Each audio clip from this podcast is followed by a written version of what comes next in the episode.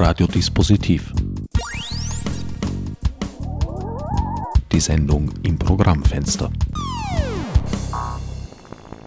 Willkommen bei Radio Dispositiv. An den Mikrofonen begrüßen euch diesmal mein Sendungsgast David Staretz und der unvermeidliche Herbert Gnauer.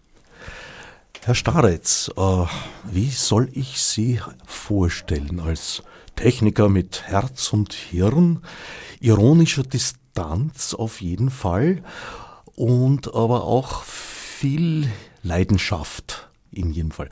Sie schreiben seit sehr, sehr vielen Jahren Motorkolumnen, Sie schreiben Kritiken über Autos, wobei Sie die Kunst beherrschen, auch hinrichtende Worte noch irgendwo liebevoll zu formulieren. Sie fotografieren. Es kommt dieser Tage ein Buch von Ihnen heraus, Auto Ergo Sum, Leben mit vier Rädern bei Bahö Books. Eigentlich ist es ja schon herausgekommen. Sie haben es auf der Leipziger Buchmesse präsentiert, aber es wird eine weitere Präsentation geben. Und damit haben wir jetzt aber erst einen kleinen Teil Ihrer Tätigkeiten angesprochen. Dazu kommen äh, die kinetischen Objekte, dazu kommen Fotobände auch, die Sie gestaltet haben und allerhand mehr. Ja, guten Morgen zuerst und äh, ich kann eigentlich schon auf Wiedersehen sagen, weil Herbert Gnauer hat da auf bewährte Weise eine wunderbare Einführung gemacht, die schon alles beinhaltet und noch mehr. Und ähm, an dieser Stelle gleich ein Kompliment an äh, Radio Orange 94,0. Ich bin ein langjähriger Hörer noch aus den äh, Radio Days äh, des Piratensenders und ähm, habe die Entwicklung von Radio Orange immer mitverfolgt und ähm, habe so meine Lieblingssendungen, bin aber kein passionierter Hörer, sondern so ein liebevoller Gelegenheitshörer. Und ähm, ja, jetzt noch einmal, ah, und äh, Herbert Gnauer ist immer fantastisch vorbereitet, kann ich sagen. Das ist Na, vom professionellen Standpunkt für mich als Journalist immer bemerkenswert und beneidenswert. Das ist sehr nett von Ihnen. Äh, trifft nicht immer so ganz zu. Es ist, ist mir, wie Stammhörer vielleicht wissen und Hörerinnen, doch schon so mancher Recherche-Lapsus unterlaufen. Aber das ist ja, ja. auch kaum zu vermeiden. Das gehört dazu und macht die Sache ja würziger und interessanter. Und ich finde ja überhaupt, dass Radio auch von einer gewissen Imperfektion lebt. Und ja. Was wollen wir, womit wollen wir konkret beginnen? Vielleicht mit dem aktuellen Anlass, dieses Buch Auto Ergo Sum. Das ist gerade erschienen im Verlag Bahö Books. Ähm, das sind im Grunde zwei Burschen, das ist der Leo Gürtler und der Rudi Gradnitzer.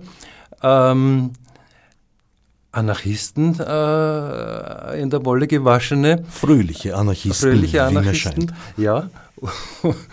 und ähm, ich kann das bestätigen. Und die haben unter der Fischerstiege im ersten Bezirk sich ein wunderbares Verlagsmaschinchen aufgebaut mit Galerie, wo ich auch diese Woche ausstellen darf, die Buchpräsentation und die Vernissage am Freitagabend werden also zusammengelegt in diese schönen Räumlichkeiten in den ersten Bezirk, wo er noch so kopfsteinpflasterig ist und interessant.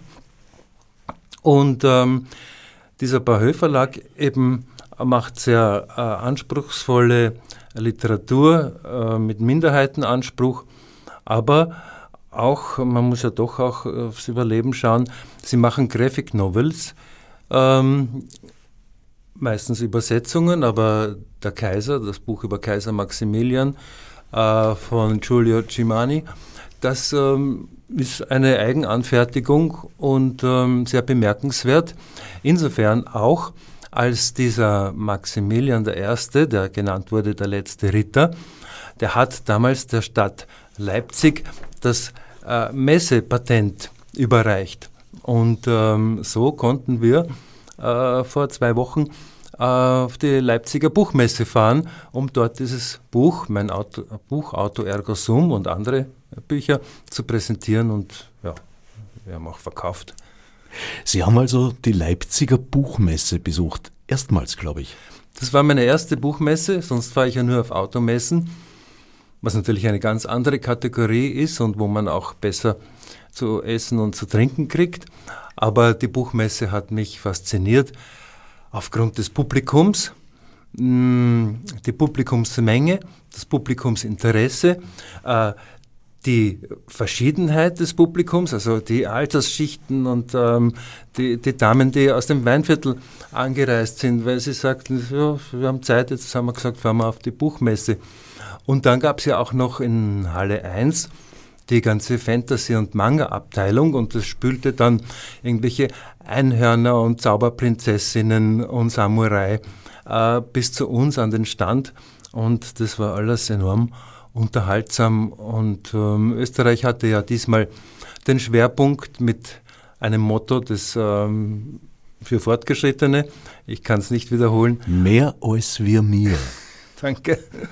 Und ähm, ja, so.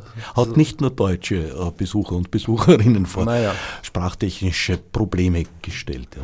Aber ein Höhepunkt habe ich gehört, ich bin ja nicht mit der Straßenbahn gefahren, aber der Nino aus Wien soll ja die Stationen angesagt haben, was schon rein logistisch eine tolle Leistung ist. Äh, ja. Ich glaube, in Wien wäre das nicht gegangen. Ja, logistisch muss ich überhaupt sagen, ich war ja auch mit Literadio am Stand der IG Autorinnen und Autoren auf der Buchmesse. Und ich muss äh, Hut ab, die Logistik in Leipzig ist bewundernswert. Also die, die Straßenbahnen, die haben da eingeschoben, haben äh, dichtest gedrängte Bahnsteige äh, alle zur Messe gekarrt. Das ist dort alles sehr schn möglichst schnell, sagen wir mal, mhm. abgewickelt worden. Die Organisation war wirklich großartig und ich freue mich auch sehr, dass die Leipziger Buchmesse dort anknüpfen konnte, wo sie vor vier Jahren dreimal ist sie ausgefallen, also die letzte war vor vier Jahren, äh, aufhören musste. Mhm. Covid beziehungsweise auch Veranstalter bedingt, mhm. würde ich mal sagen, ohne näher darauf eingehen zu wollen und hoffe, dass die Leipziger Buchmesse auch an diesem Standort äh, bestehen bleibt. Und durch einen glücklichen Umstand durfte ich auch äh, dort lesen, ähm, Leseplatz und ähm, hatte nicht meine Peer Group dort, aber äh, junge Mädchen, die erstaunlich durchgehalten haben und sogar ein gewisses Interesse zeigten. Ja, hätten wir das Gespräch auf der Bühne von Literadio geführt, äh, hätte die Peer Group wenigstens im Internet lauschen können. Mhm. Aber beim nächsten Buch vielleicht. Gerne, wir ja. arbeiten uns hoch. So sind Sie ja heute auch nicht in Ihrer Lieblingssendereihe zu Gast. Die wäre das Tierrechtsradio. Das stimmt, ja. Aber also Aller Anfang ist schwer, beginnen wir mal hier bei Radio Dispositiv. Ja, das, naja, Montag ist immer ein bisschen schwieriger, aber beim Tierrechtsradio am Freitag, dann bin ich schon einge, eingehört. Und äh, den Herrn Nemeth höre ich auch immer sehr gerne. Und, ähm, und ähm, Radio äh, Makedonia muss ich auch allen Hörern ans Herz legen. Das ist äh, auch eine besondere Sache. Gucken, gucken, liebe Leute. ja. Gucken und vor allem lauschen. Auch im Buch kommt Radio Orange und das Tierrechtsradio zweimal, wenn ich äh, aufmerksam genug mitgezählt habe, vor. Das Buch ist der dritte Band einer Reihe, die sich Bibliothek des Alltags nennt, gestaltet von Wolfgang Paterno und ja, da haben sie recht prominente äh, Kolleginnen in dieser Reihe, zum Beispiel Marlene Strerowitz. Marlene Strerowitz gegen den Krieg und Monika Helfer, Bettgeschichten. Und ähm, ja, hat mich überrascht, dass der Wolfgang Paterno auf mich zugekommen ist. Wir sind ja in gewisser Weise Kollegen beim Profil. Er also als, als, als Redakteur äh, für besondere Aufgaben und ich habe dort. Meine Kolumne Autodrom seit 1999 läuft die und da kann ich mich eigentlich völlig frei bewegen darinnen. Äh, ich kann mich noch erinnern, als der Christian Seiler, der mir damals diese Kolumne verschafft hat, als er Chefredakteur war, sagte, du mach dir keine Sorgen, erst nach der zehnten Kolumne kommt der Groove. Und äh, tatsächlich, man schreibt sich ja auch ein in so eine, eine Kolumne und inzwischen ist das eben so eine Geläufigkeit geworden, aber immer wieder spannend und aufregend, so wie halt äh, ich liebe so Anfänge und äh, Kurzstrecken und eine Kolumne ist halt das ideale Kurzstreckenformat für ein Meter. Na, ein Meter würde ich nicht sagen. Äh, vor allem hat das immer eine gewisse Tiefe, so wie Kriminalromanautorinnen äh, und Autoren den Krimi sehr oft als Vehikel äh, verwenden, um etwas ganz anderes zu erzählen. Sehr oft äh, gesellschaftliche Aspekte, Sozialkritik unterbringen. Ich habe bei Henning Mankell verdammt viel über die schwedische Gesellschaft gelernt, was mir nach einem Monat Aufenthalt in Stockholm noch rätselhaft geblieben war, fand ich bei ihm erklärt. Und so sehen Sie ja auch Ihre äh, vorgeblich Motorkolumn bezogenen Kolumnen äh, über Autos ja auch eigentlich mehr in einem größeren Zusammenhang. Das Automobil als unmittelbaren Ausdruck des Zeitgeistes und seiner Wandlungen. Ja, vielleicht kann ich voranschicken, dass ich ja so Autos, ich bin kein Autofan oder besonderer Autoliebhaber.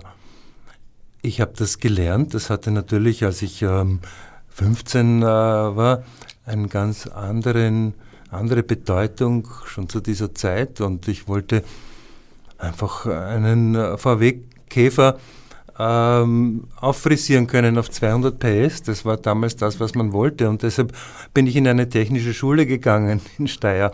Und die hieß eben Fachschule für Motoren- und Kraftfahrzeugbau. 200 PS aus einem VW-Käfer klingt sehr ambitioniert. Ja, ja, so war das damals. Und äh, na gut, man muss bedenken, die hatten damals 37 PS oder in dieser Größenordnung. Also insofern explosiv, alleweil.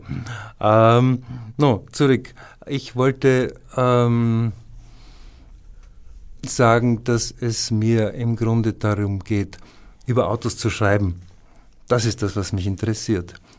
Vielleicht könnte ich auch über, weiß nicht, über Golfplatzgestaltung schreiben oder so. Man kann das Leben, alles was der Fall ist, kann man aus äh, jeder Position her betrachten, wie Sie schon gesagt haben, auch über Krimis und so weiter. Nur dazu fehlt mir das äh, Können und Verständnis. Aber das Auto kann ich, das kann ich Klavier spielen. Ich habe das eben in der Schule gelernt. Wir hatten da äh, geradezu frühindustrielle äh, Epoche der äh, Werkstatteinrichtung. Da gab es den Gieß, Gießerfachlehrer, von dem gemunkelt wurde, dass eben das flüssige Erz oben beim Schuh reingeronnen ist und unten wieder raus. Und dann hatten wir unseren Klassenvorstand, der in äh, Steyr die Post äh, gesprengt hat mit Donnerit. Also es reichte nur darum, das Foyer zu sprengen. Und er kam am Montag zu uns in die Schule, erste Klasse, erste Stunde und sagte, na Burschen, wie habe ich das gemacht gestern? Haha, Herr Professor und so, Fachlehrer. Und so waren die Zeiten noch recht seltsam dort und äh, wie gesagt, diese Schule. Was tatsächlich passiert ist, wenn ich es richtig verstanden habe ja, ja. und er ja, auch tatsächlich dafür. Er ging auch ins Gefängnis, also zwei Wochen später kam man, kam man ihm drauf und äh, wurde in Handschellen aus der Werkstatt geführt. Also, aber er war dann wieder, hat seine Zeit abgesessen und war rehabilitiert und ähm, er war ein guter Lehrer. Oh, ja. Habe ich sehr erfolgreich aus dem Konzept gebracht. Sie haben vorher gesagt, Sie lieben das Auto gar nicht besonders. Naja, ich weiß es nicht. Eine gewisse Liebe und klarerweise flankiert von einer oder stattfindet auf einer ironischen Distanz, würde ich mal sagen. Aber eine gewisse Liebe zum Gegenstand, glaube ich, schon bei Ihnen zu orten. Ja, das ist ja sehr interessant. Wenn ich so stehe ähm, und so eine äh, Autostraße hinuntersehe, wo sie stehen, links und rechts, äh, Hörlgasse zum Beispiel, und da liegen die Autospiegel am Boden, weil sie abgefahren wurden, weil inzwischen die Autos alle viel zu fett geworden sind und die drei Spuren sich gar nicht mehr ausgehen. Und wenn ich da schaue, so in der Perspektive, diese amorphe Masse und alles so Regenwetterfarben, diese Anthrazit, äh, diese Liebe zum Anthrazit und all die, dieser Düsterkeit und dann noch der Schmutz, dieser Alltagsstaub drauf, das ist schrecklich, da habe ich überhaupt keine Begeisterung dafür. Aber wenn man sich dann ein so ein äh, Fahrzeug herannimmt und äh, es betrachtet, auch im Detail, und wenn man weiß, ich habe Gelegenheit, die Leute zu sprechen, die diese Autos wirklich bauen und die Designer, die das wirklich entwickeln und die auch jede Phase, jede Lichtkante begründen können und so, dann wird es interessant. Es ist immer so, wenn man ins Detail geht. Das ist sogar, äh, wenn man im Stau steht, es regnet, es ist alles trostlos und man schaut äh, beim Seitenfenster raus und sieht einen Lastwagen und denkt, das ist ja noch schlimmer. Aber dann schaut man auf irgendein Detail dieses Lastwagens, wenn man das unter die Lupe nimmt, wenn das nur eine Mutter ist, dann ist das so ein schöner, äh, in sich geschlossener Gegenstand mit einer äh, zwingenden Ästhetik. Und das äh, fasziniert mich, wenn man eben die Detailbetracht vom Detail ins Ganze geht, könnte man sagen. Ja. Die Ästhetik und das kreative Moment. Genau, das kreative Moment, also da sprechen Sie wahrscheinlich an auf meine kinetischen Objekte. Auch wäre die Überleitung dann gewesen, aber auch das kreative Moment, das Sie erkennen in, in Konstruktionen zum Beispiel. Ja. An äh, dem Sie sich erfreuen, habe ich durchaus den Eindruck, wenn Sie ihm begegnen. Ja, also, wie gesagt, ich kann das Auto wirklich Klavier spielen. Ich habe es gelernt. Ich äh, kann äh, theoretisch Ventile einstellen oder den, die, die, den Zündversteller äh, einregeln. Ähm, das tue ich aber nicht, äh, weil ich äh, fahrzeugtechnisch, ja, diese Präzision, die man benötigt, die liegt mir nicht so. Ähm, aber was mich fasziniert, ist diese Stringenz eines Supersportwagens zum Beispiel. Ähm, diese Fahrzeuge, die völlig kompromisslos nur ähm, dazu gebaut sind, äh, schnell zu sein, äh, auf der Straße zu liegen, äh, dieses Fahrermomentum mitzunehmen, dieses Verständnis zwischen Mensch und Maschine herzustellen in der ultimativen Form. Also ich spreche da von Ferraris oder McLarens oder Lamborghinis mit äh, 600 PS aufwärts.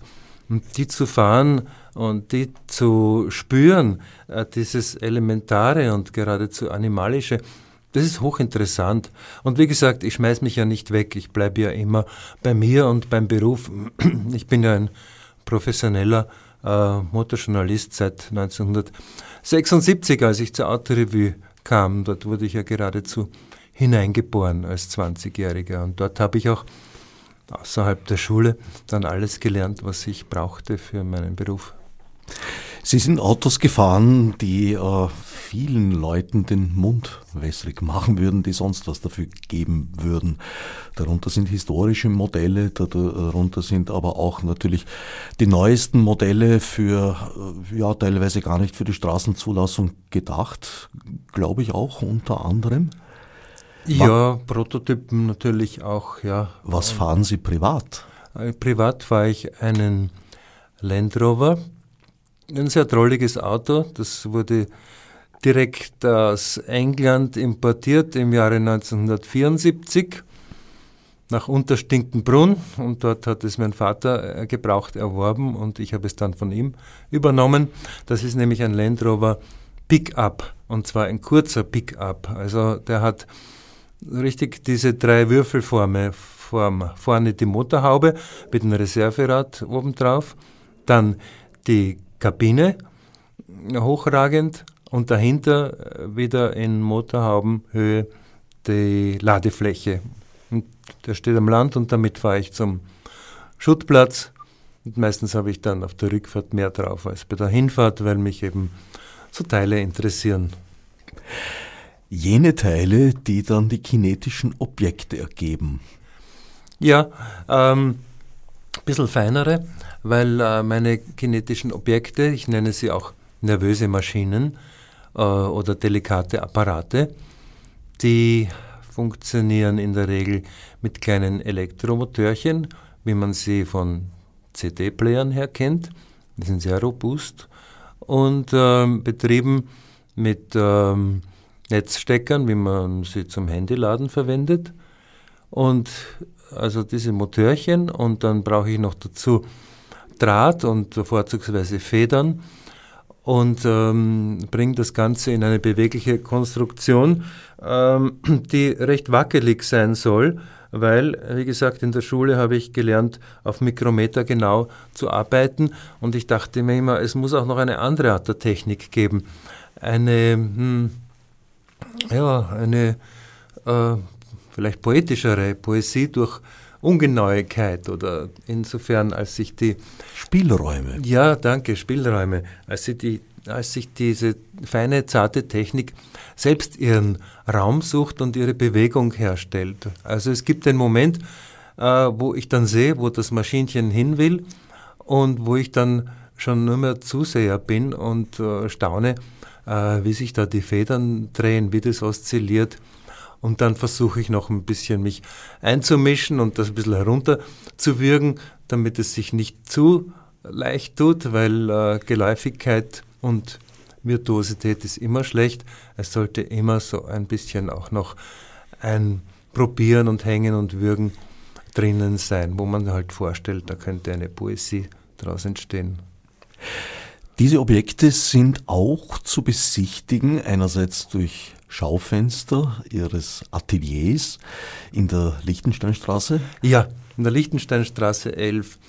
Es gab doch früher in der Mahilferstraße Matador äh, noch und da war eine Passage und in die konnte man reingehen, also ich spreche von meiner Kindheit. Und da drinnen waren diese Matador-Objekte, so um, ähm, Riesenräder, äh, kleine Schmiedehämmer äh, und so weiter. Und ähm, man konnte an der Auslage auf einen Knopf drücken und die Sachen damit in Bewegung setzen. Große Faszination.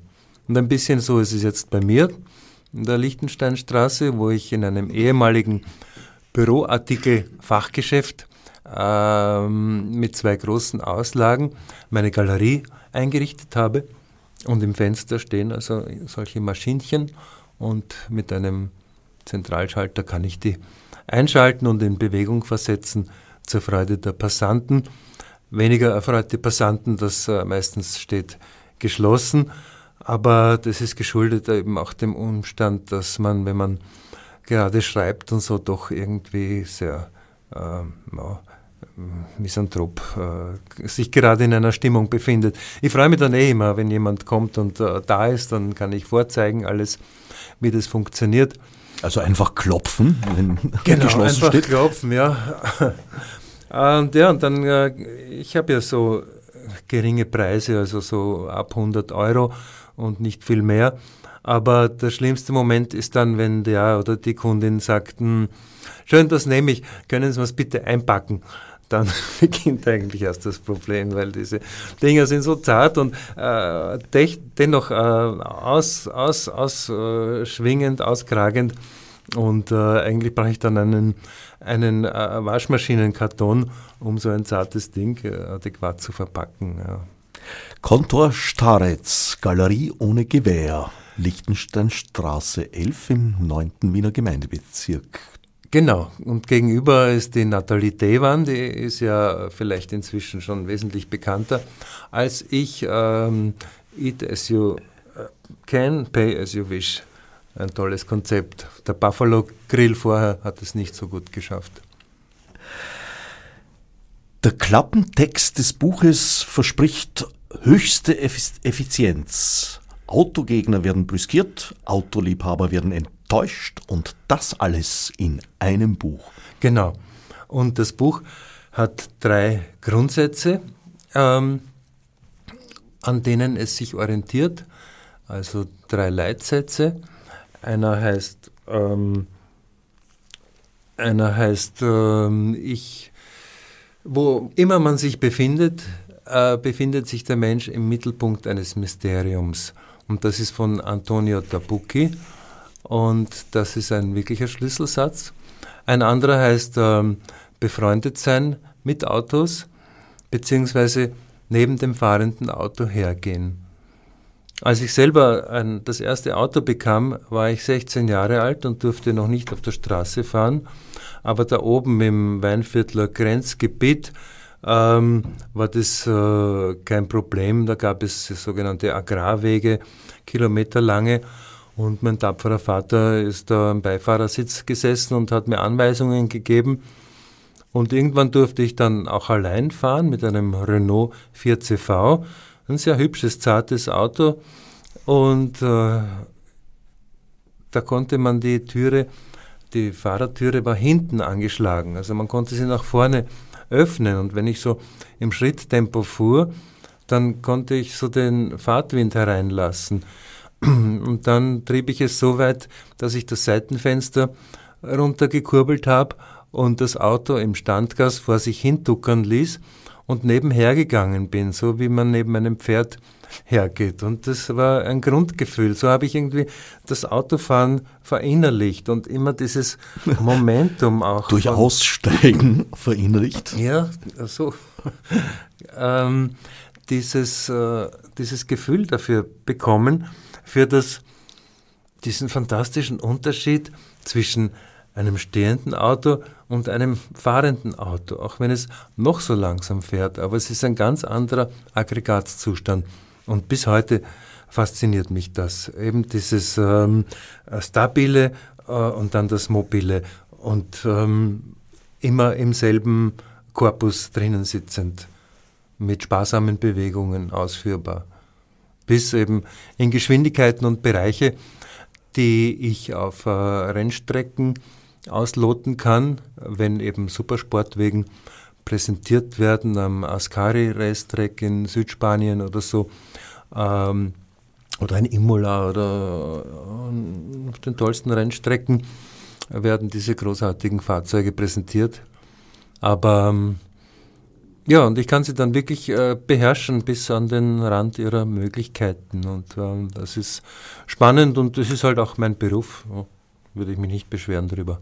Wobei Sie sich ja selbst, glaube ich, nicht als Testfahrer sehen, oder? Ziehen naja. Sie gerne durch äh, senkrechte, vertikale Steilwände? Ja, ja, auch das hatte ich. Ich fuhr sogar mit einem Maharaja Mercedes äh, mit unglaublichen, also Millionenwerten.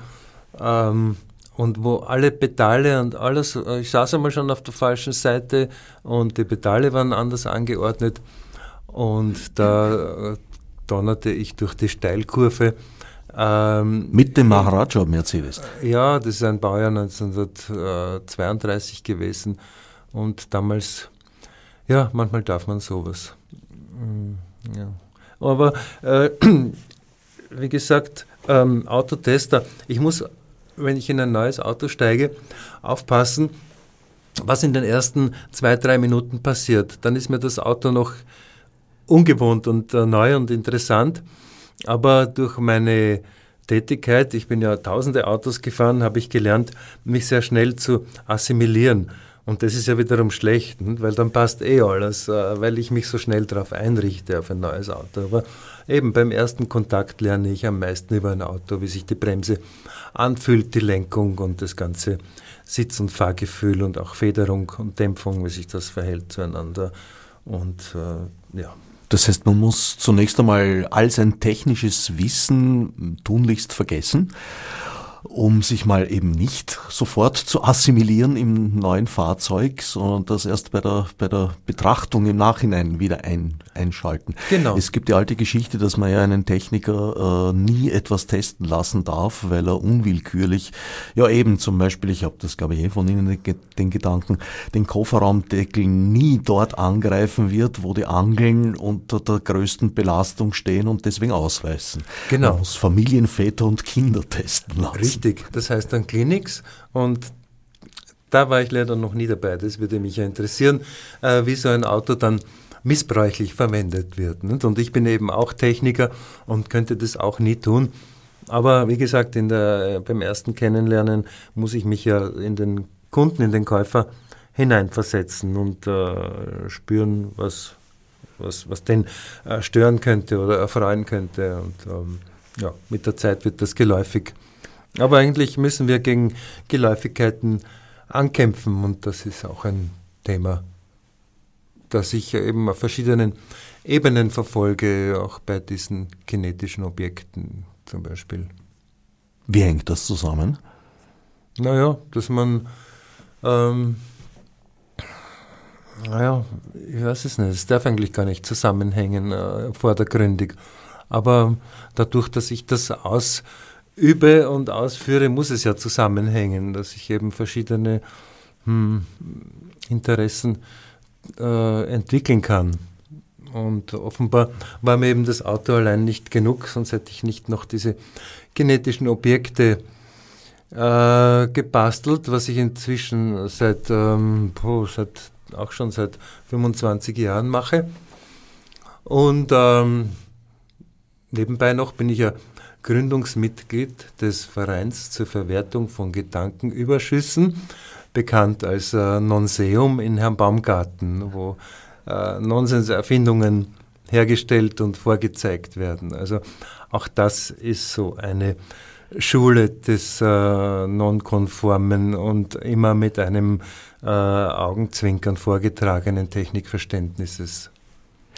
Ich unterstelle mal, dass es vielleicht auch eine Rolle spielen mag, dass Ihnen die Betrachtung der Kreativität anderer Techniker nicht genügt, sondern dass Sie eben auch selbst kreativ werden wollen. Und wie Sie vorher gesagt haben, Sie suchen diese Gegentechnik, die eben nicht auf den Hundertstel Millimeter genau gearbeitet ist, sondern sich äh, ja ein bisschen mit dem Abwegigen, mit dem Verbogenen, Schrägen, Verrosteten beschäftigt. Ja, ja, natürlich. Ähm man muss nicht weiter herbeiholen, um zu ahnen, dass mich Dangeli-Objekte sehr interessieren. Und äh, da gab es ja im Museum äh, moderner Kunst im Palais Liechtenstein ein fantastisches dreiteiliges äh, Rieseninstrumentarium, das auch hin und wieder angeworfen wurde. Aber tatsächlich liegt meine Linie vielleicht eher bei Rebecca Horn, die äh, feingliedriger arbeitet, mit ähm, Schmetterlingen, mit äh, Metallstangen, also mit zarten Metallstangen, Drähten geradezu. Ähm, das ist vielleicht eher mein Thema, Rebecca Horn, würde ich sagen, ja. In diesem langen Zeitraum, in den Jahrzehnten Ihrer Beschäftigung mit dem Automobil, ist da eine sehr grundsätzliche Wandlung eingetreten oder eigentlich viele sogar. Das Automobil aber im Großen und Ganzen, äh, wie ich es aus meiner Kindheit noch kenne, in den 60er Jahren war es der Inbegriff der Freiheit. Man konnte hinfahren, wo man wollte. Man hat sich zwar über Staus beklagt, aber aus heutigem Blickwinkel waren das Lächerlichkeiten. Das Automobil war aber auch noch sehr unzulänglich. Also die Perfektion ist erst so in meinem Erleben ab den 70er Jahren dann, dann wirklich stark, hat sie begonnen sich zu entwickeln. Und inzwischen ist das Automobil gewisserweise in Verruf geraten. Ja, Zumindest das ja. mit Verbrennungsmotor ausgestattete. Zuerst, pardon. Zuerst noch einmal zu dem schönen Aspekt der, ähm, der der, der, der Zuverlässigkeit. Äh, das hat sich tatsächlich radikal entwickelt und wir steigen jetzt in ein Auto, ohne das Öl nachzuschauen und fahren damit nach Istanbul und Retour. Das ist großartig. Und äh, wir nehmen dieses Thema, diese äh, Errungenschaften aber schon so als gegeben an, dass wir kaum noch darüber ein Wort verlieren. Das ist leider so, dass wir vieles als selbstverständlich erachten, äh, das gar nicht selbstverständlich ist und auch sofort den Verlust dieses Selbstverständlichen betrauern, wenn wir sehen, dass er bedroht sein könnte.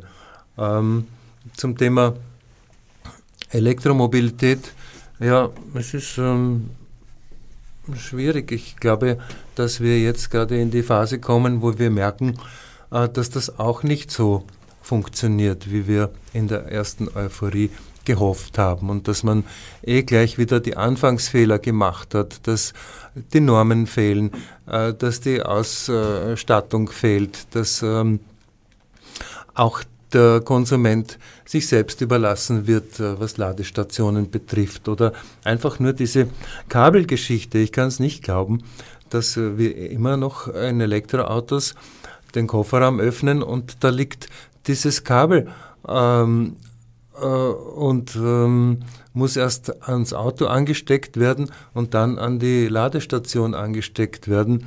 Äh, allein das, diese Tätigkeit ist äh, erstaunlich äh, altmodisch und man würde doch denken, dass zumindest wie beim Staubsauger dieses Problem gelöst werden könnte und dann steckt man das Rollmechanik. An. Ah ja, die Rollmechanik und dann steckt man das an und man ist nicht sicher, ob das jetzt wirklich äh, lädt. Äh, wenn da was schief geht, dann hat man gleich eine Doppelstrafe, weil man muss zahlen für den äh, Parkschein, den man nicht gelöst hat und für den Strom, der nicht geladen wird. Und ja, aber ich verliere mich da in Details. Ich wollte eigentlich sagen, dass ähm, man den Fehler gemacht hat, nicht die Entsorgungs-, das Entsorgungsproblem gleich in Angriff zu nehmen. Also wohin dann mit den Batterien? Weil diese Elektroautos haben eben auch ihre Ablaufzeit und dann werden vertröstet mit Lösungen, ja, man kann die Batterien dann irgendwo in, das, in den Keller äh, stellen und damit ähm, puffern, äh, was wir durch, ähm, durch äh, Sonnenkollektoren oder Windräder an Strom hereinkriegen. Das klingt alles so hübsch und nett, aber in der Praxis ist das kaum durchführbar, denke ich. Es gab ja schon einmal eine Zeit, als der Elektroantrieb, der Elektromotor in der Entwicklung des Automobils die Nase vorne hatte. Ich weiß es historisch tatsächlich nicht, würde mich interessieren. Wie lief das damals ab? Also um den Wechselstrom äh, statt des Gleichstroms zu etablieren, ist ein veritabler Wirtschaftskrieg geführt worden. Naja, das war ja Edison gegen Tesla. Und, ähm war das bei Verbrennungsmotor äh, und, und Elektromotor auch so, dass da Lobbys gegeneinander gekämpft haben? Oder ist das eine natürlich technische Entwicklung gewesen, dass das überlegene System sich durchgesetzt hat. Ja, es gab damals drei, damals also wir sprechen jetzt von den, der Zeit um 1900, 1910, als tatsächlich New York voll war mit Elektrotaxis und die Ladies fuhren in diesen Baker Cars. Uh, wer Oma Duck kennt, uh, weiß, wie dieses Auto aussieht. Das Ipsomobil. Genau, das Ipsomobil, richtig korrekt ausgesprochen. Ähm, und dort ähm, fand man also schon erste elektrische Möglichkeiten und Lösungen und die Ladies, wie gesagt, fuhren einkaufen damit und das war ähm, nachvollziehbar.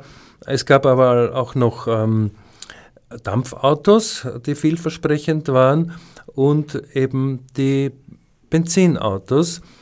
Und ähm, diese drei Antriebssysteme ähm, konkurrierten miteinander.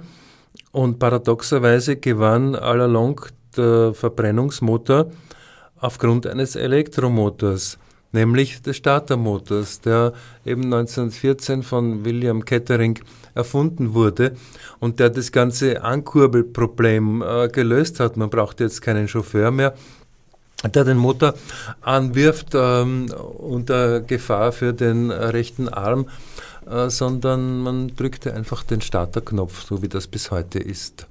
Und das hat den Siegeszug des äh, Verbrennungsmotors äh, eingeleitet und äh, ja, mm, es ist schon faszinierend, was in einem Tropfen, welche Energie in einem Tropfen Benzin oder Diesel steckt. Das ist ähm, natürlich verführerisch und wie leicht sich das äh, handeln und unterbringen lässt. Ähm, andererseits Strom mag nicht eingesperrt werden. Das ist das Grundproblem eigentlich. Äh, Strom fließt und braucht Spannung, aber er lässt sich ungern in eine Batterie stecken. Ähm, daran arbeitet man eigentlich immer noch. Naja, wieder, würde ich sagen, weil eigentlich kam damals dann, also so wie ich es verstehe und erlebe, die Forschung an der Akkutechnologie und der Entwicklung äh, zu einem Stillstand, der, glaube ich, erst so in den 90er Jahren äh, wieder in Bewegung kam, als äh, Laptops und andere mobile Geräte en vogue wurden und später dann natürlich auch wieder äh, mit Elektromotor getriebene äh, Autos. Dazwischen, naja, hat man mit Bleiakkus das Auslangen gefunden, weil wer viel Strom mit sich äh, tragen musste, war meistens auch stark genug dafür. Ein LKW zum Beispiel. Also Lastwagenbatterie sind ja ganz schöne Ungetüme. Also ja. Insofern ist äh, fast ein Jahrhundert verloren gegangen, ohne dass nennenswert investiert wurde in die Entwicklung von Ak Akkutechnologien. Ja, das stimmt. Ähm, bei der Gelegenheit, es würde mich auch faszinieren, interessieren, was wäre, wenn man die Dampfentwicklung vorangetrieben hätte, also mit äh, Hochleistungsverdampfern. Äh, ich denke, dass da auch noch ein Potenzial wohnt, das aber überhaupt nicht beachtet wird. Aber das beiseite.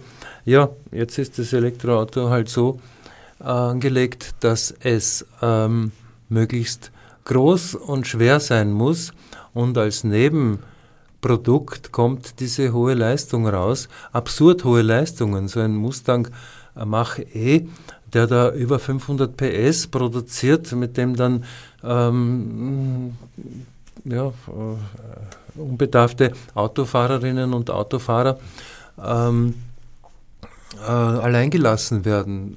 Und dieses Momentum, das ist ungeheuer, wenn man auf das Pedal steigt und diese Leistung sich linear entfaltet, eine elektrische. Es ist faszinierend, weil das ähm, der Kraftschluss, der Kraftfluss nicht unterbrochen wird, wie sonst beim äh, Schalt- oder auch Automatikgetriebe, ähm, sondern das geht linear von Null bis zur Höchstgeschwindigkeit.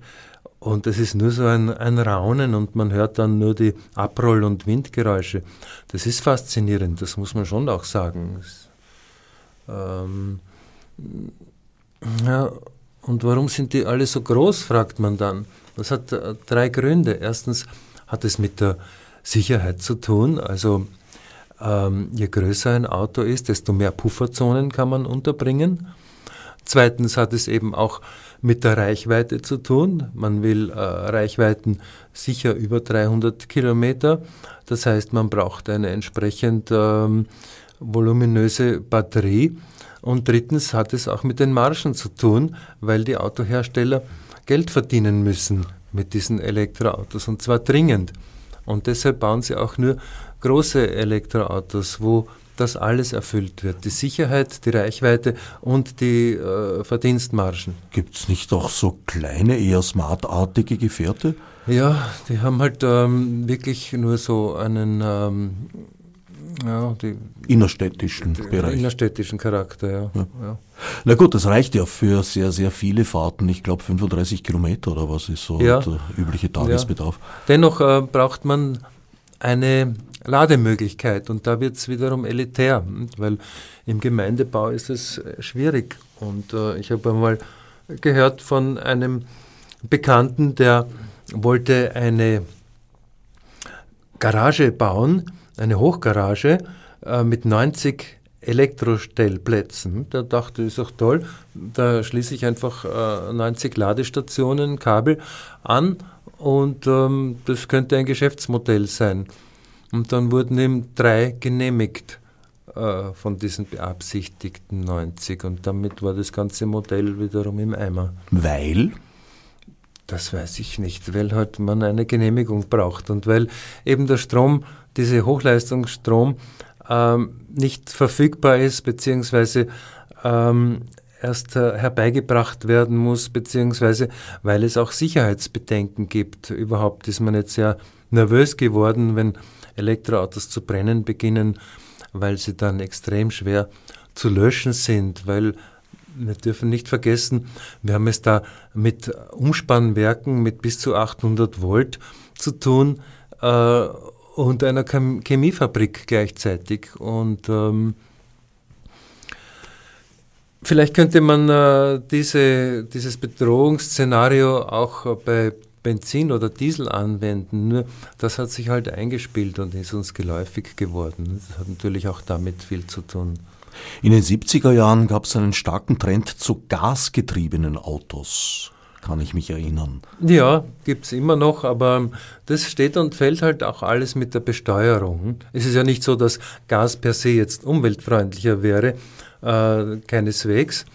Äh, das hat genauso seine Kohlendioxidausstöße, aber ähm, es ist billiger und ähm, irgendwie dezenter, könnte man sagen, ja. Ich bin Gasautos gefahren, man merkt eigentlich keinen Unterschied. Tatsächlich äh, ist es aber angebracht, äh, ähm, Ersatztreibstoffe zu finden, mit denen unsere äh, Benzin- und Dieselstinker betrieben werden können, solange sie noch laufen, weil wir reden jetzt von den nächsten 20, 30 Jahren und da wird das Auto noch fahren und da werden noch Verbrenner fahren. Die können wir nicht einfach jetzt ähm, wegstecken.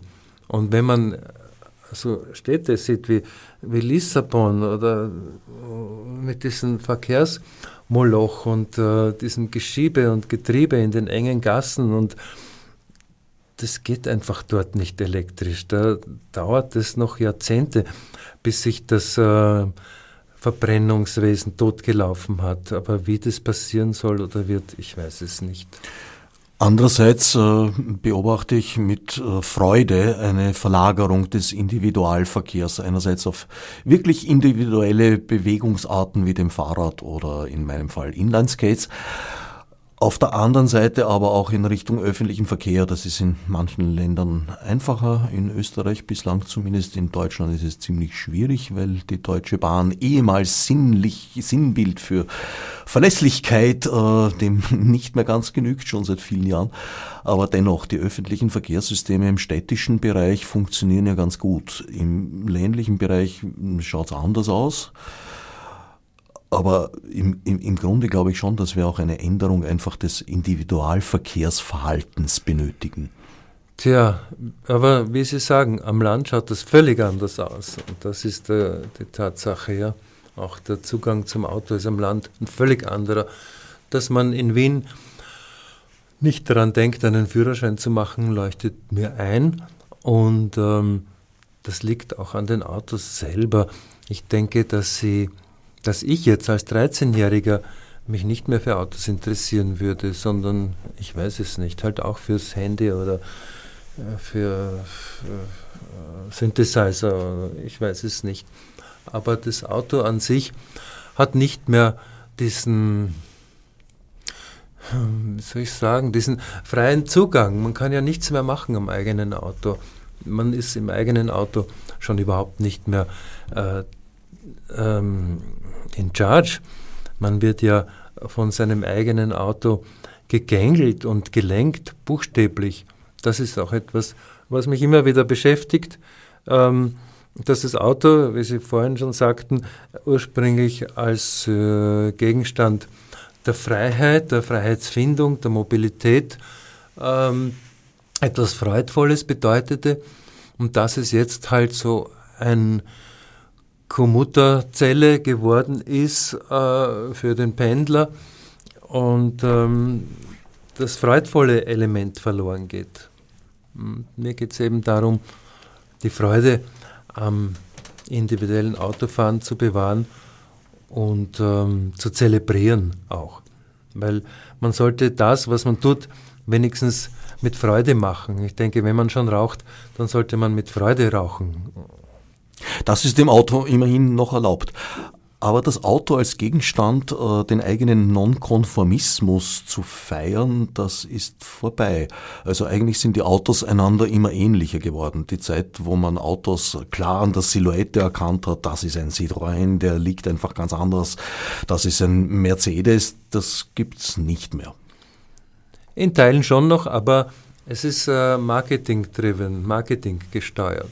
Das ähm, emotionale, das ist ein richtiger Marketingbegriff worden, emotionaler Auspuffklang zum Beispiel. Das muss man sogar bei Porsche lesen, das ist deprimierend, äh, wie wir dorthin wandern, wo das Spielzeug ist, das sich selber spielt, dass ähm, wir schon keine, wie soll ich sagen, keine, keine, keine echte Durchsetzungskraft mehr haben, sondern eben auch nur mehr Elemente sind in der ganzen im Fortbewegungsszenario, das uns, ähm, in das wir hineingespielt werden. Und es sind einige Paradoxien zu bemerken. So zum Beispiel, je knapper der Parkraum wird, desto größer werden die Autos. Ja, das ist stimmt, das muss ich Ihnen recht geben. Ja. Hm. Aber ja, ist halt so. Naja, ich denke, das wird auch ein natürliches Ende finden müssen, wird nicht mehr, mehr gehen. Also ich merke auch in Garagen ist das zunehmend ein Problem, weil die Stellplätze von ihren Markierungen her nicht für diese breiten SUVs bemessen sind. Und wenn da jetzt ein SUV neben dem anderen steht, kann man dann eigentlich fast nur noch durch die Heckklappe aus dem Mobil raus. Ja, aber wissen Sie, was die technische Lösung ist dafür? Man hat ähm, einen Autoschlüssel, einen smarten Autoschlüssel, mit dem man das Auto ferngesteuert herausholen oder hineinfahren kann in diese zu enge Parklücke sodass man dann einsteigen kann oder aussteigen, äh, solange das Auto noch im Freien steht und mhm. sich dann eben ferngesteuert hineinschiebt. Das sind dann die Lösungen, die angeboten werden. Also keine Grundsatzlösungen, sondern immer nur das aktuelle Problem bekämpft. Damit werden wir leben müssen und auch darin müssen wir irgendetwas äh, Interessantes finden, weil man muss bedenken, dass wir dass, dass auch diese Autos eines Tages Oldtimer sein werden, was wirklich schwer vorstellbar ist. Was wirklich schwer vorstellbar ist, weil äh, technische Teile ja genauso altern wie mechanische, aber viel, viel schwerer ersetzbar sind, wenn man nicht den genauen Schaltplan weiß und der ist ja meistens proprietär verborgen im Tresor. Ja, ich muss sagen, das macht mir wirklich Angst ähm, und ich weiß es nicht, ob wir nicht schon die Zukunft hinter uns haben. Das wäre ein schöner Schlusssatz eigentlich. ein paar Minuten zu früh. Wie stehen Sie zu den Klimaklebern? Sehen Sie das ein? Ist das berechtigt aus Ihrer Sicht oder sind das Störenfriede? Naja, Störenfriede ist was anderes. Störenfriede äh, halte ich für gut und äh, wichtig. Aber ähm, das mit dem Kleben, ich denke, das tut man nicht. Man klebt sich nicht an. Also das ist so eine Grundhaltung meiner Erziehung. Äh, darüber komme ich nicht hinweg. Aber andere Proteste, äh, wunderbar. Nur dieses Kleben an sich, das ist mir als Techniker auch zuwider irgendwie. Ich würde es auch nicht tun wollen, aber ich äh, erlebe schon, dass eigentlich nur drastische Maßnahmen leise Gedankengänge vielleicht in Bewegung setzen könnten.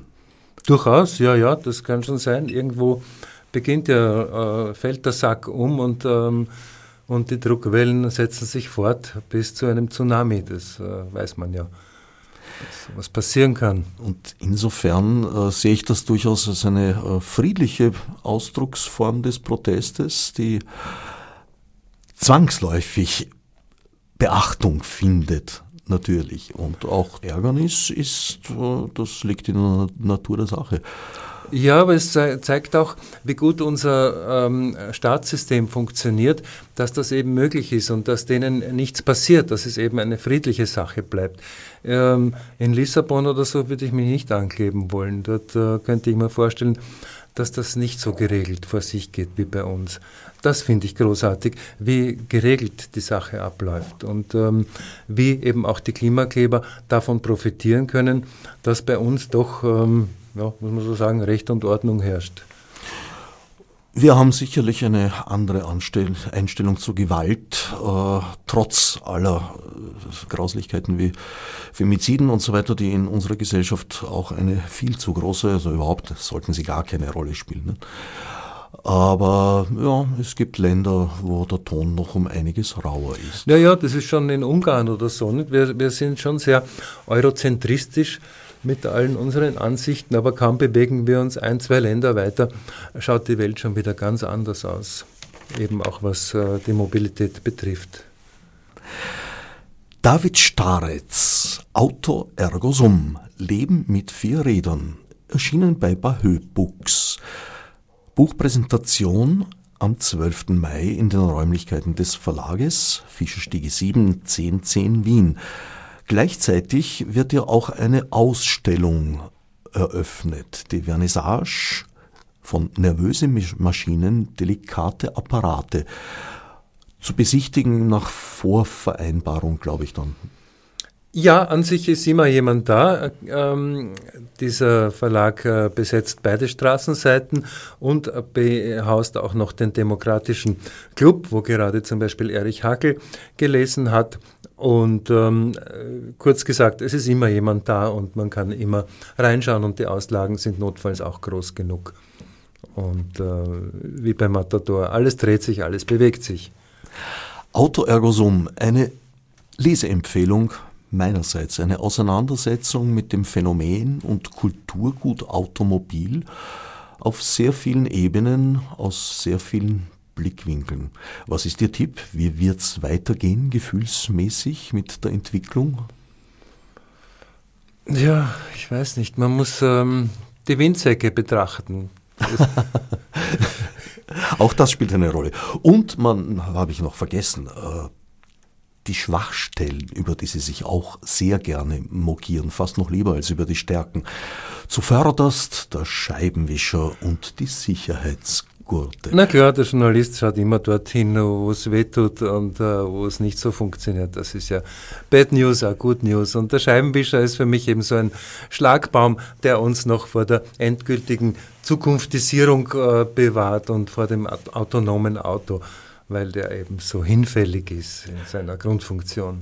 Was es damit genauer auf sich hat, ist im besagten Buch nachzulesen. Ich danke David Staretz für den Besuch im Studio.